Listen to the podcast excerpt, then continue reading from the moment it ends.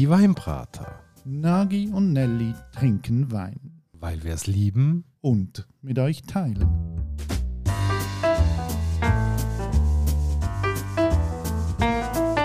Hoi Nagi. Cianelli. Und hallo liebe Hörerinnen und Hörer zu einer neuen Vibrater-Folge. Heute geht's auf eine Insel. Und wir gehen ins Mittelmeer, wir gehen Richtung Spanien, wir gehen auf Balearen und somit befinden wir uns auf Mallorca. Mallorca, Partyinsel, hast du dort schon Party gemacht? Puh, da bin ich irgendwie so knapp 20 gewesen, Matura gemacht, das Reisli, das war der Abschluss gewesen, irgendwo in Magaluf, der Ballermann von der Engländer. Aber mit Wein hat das alles nichts zu tun gehabt. Weil du damals einfach nicht an Wein interessiert bist oder weil ihr euch einfach komplett wollen dort? Nein, ich glaube, Wein war dort einfach nicht so das Thema auf dem Reisli. Und das hat sich so nicht ergeben. Und ich muss auch wirklich sagen, ich hatte jetzt zu dieser Zeit Mallorca auch nicht wirklich als Weinproduzent auf dem Radar gehabt.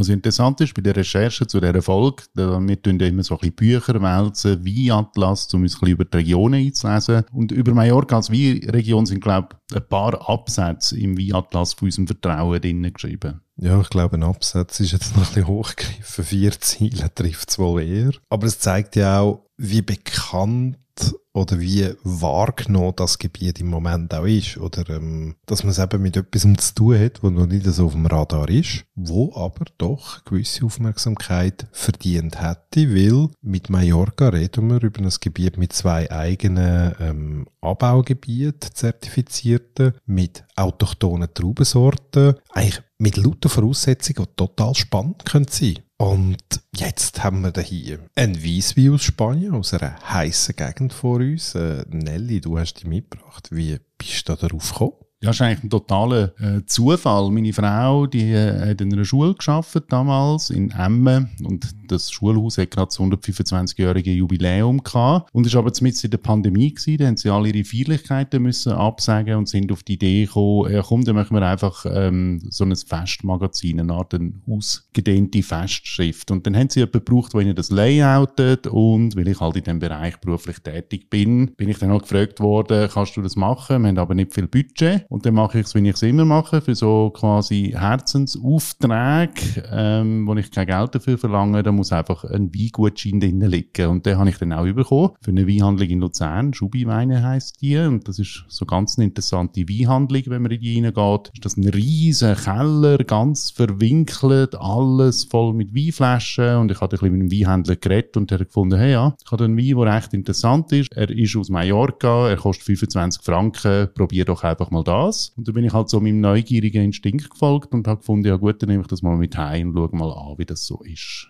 Das klingt höchst spannend, weil auch ich das letzte Mal in Spanien, ich glaube 2017, auf dem Jakobsweg, eins quer durchgetourt. Da kommt man natürlich nicht an Mallorca vorbei und mallorquinische Weine sind dann auch nicht gerade das, was man sofort antrifft, an den Nordküsten entlang. Von daher, ich bin wirklich gespannt, weil ich meine eben, ein Weisswein verschnitten mit Chardonnay und mit einer einheimischen Sorte, Brensal Blanc, noch nie gehört, keine Ahnung wie das ist, äh, ich kann mir gar nicht darunter vorstellen. Aber ich bin ja eigentlich grundsätzlich immer eher skeptisch gegenüber Weisswein aus warmen Regionen, aus heißen Gegenden und als solches würde ich Mallorca auch einschätzen.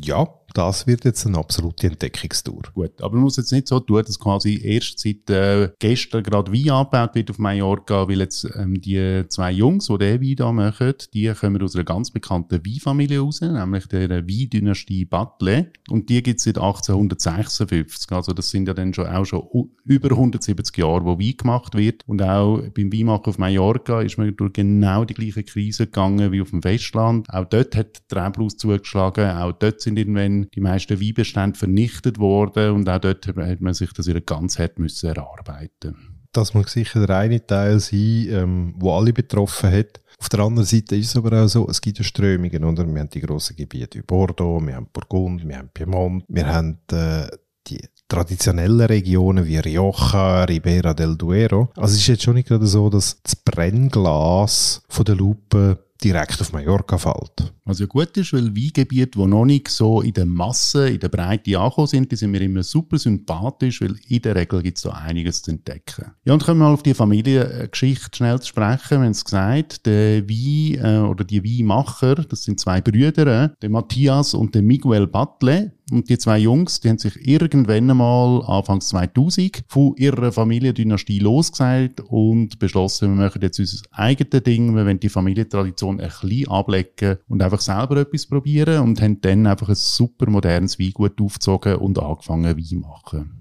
Der Ort Bignali, ähm, 25 Kilometer von Palma de Mallorca, am Hauptort von der Insel entfernt.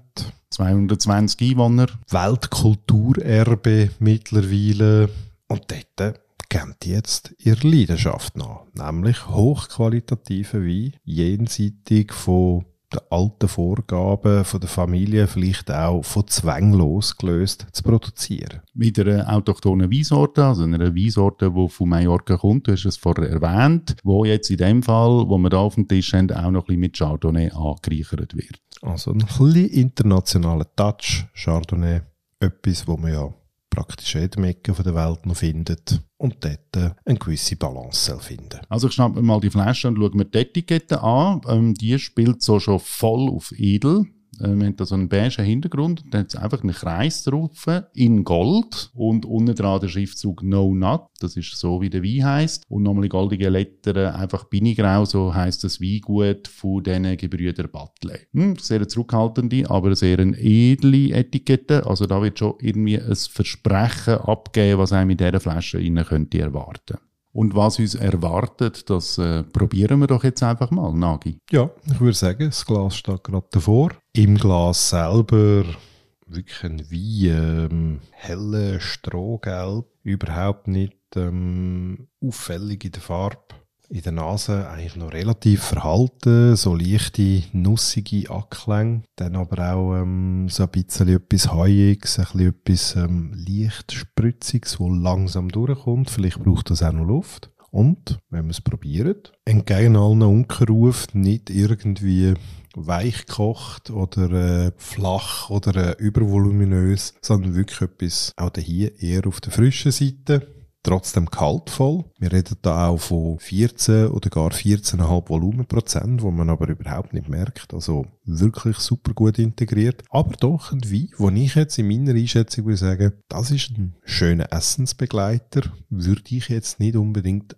allein trinken, sondern wirklich mit etwas zusammen kombinieren. Ja, also die Angst, die du gehabt hast, dass äh, die Hitze dem Wein nicht bekömmlich ist von der Anbauregion, hm, würde ich nicht teilen. Also das löst den nicht ein. Hm, hat doch etwas in sich Ruhens und wenn man aber so einen Schluck nimmt, finde ich, fährt er doch so mit rechtem Zug in Gaumen rein. Er hat Zug, aber er hat Volumen, ähm, er hat ein gewisses Gewicht. Das bringt er ganz klar zum Ausdruck, das ist auch nichts Schlimmes. Aber für mich jetzt eher ein Wein, da dafür da ist, um etwas zu begleiten, als für sich allein getrunken zu werden. Ich stelle mir da vor, wenn wir natürlich auf der Insel sind, irgendwie eine tolle Platte mit Meeresfrüchten oder dann irgendwie Poulet Kalbfleisch, etwas in dieser Richtung, noch ein bisschen peppig, ein bisschen gewürzt, so dass der Gaumen auch wirklich immer schön frischen kann. Das sagt man am Weisswein auch nach, dass er eben ein Rachenputzer unter Anführungszeichen eben eine gaumenerfrischende Charakteristik hat und so natürlich dem auch gut könnte standhalten. Das ist sicher ein Wein, den man darf ein bisschen brechen mit ein bisschen etwas Kulinarischem noch dazu.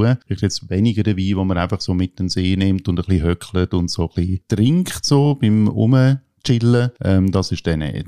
Also ich kann mich erinnern, wo du mich mal eingeladen hast bei dir daheim, da hat es Lachs gegeben, mit Graupen nach einem Otto Lengi-Rezept. Das habe ich einfach ein Hammerkombi gefunden, weil Lachs ja doch ein Fisch ist, der noch einiges an Fett mitbringt und dort dann wirklich genau die Power, wo halt in dem Weiss, wie jetzt da drinnen ist, äh, und die Kraft, sich super toll paart hat. Also, wir haben da eigentlich einen tollen Wein aus Mallorca, kostet 25 Franken, also schon ein bisschen auf der preisigeren Seite, aber eine tolle Investition und ich finde, den muss man auch nicht mehr gross einlagern, den dürfen wir jetzt trinken, der wirkt auf mich sehr parat. Wo ihr den Wein überkommt, das könnt ihr nachschauen, entweder in den Shownotes zu dieser Folge oder auf unserer Homepage www.dieweinbrater.ch. Ich würde sagen, tipptopp Prost, Nelly. Wir ziehen uns jetzt noch ein bisschen Inselfeeling rein. Wir freuen uns, wenn ihr uns auch beim nächsten Mal wieder Gesellschaft leistet beim Zuhören. Bis dahin eine schöne Zeit. Macht's gut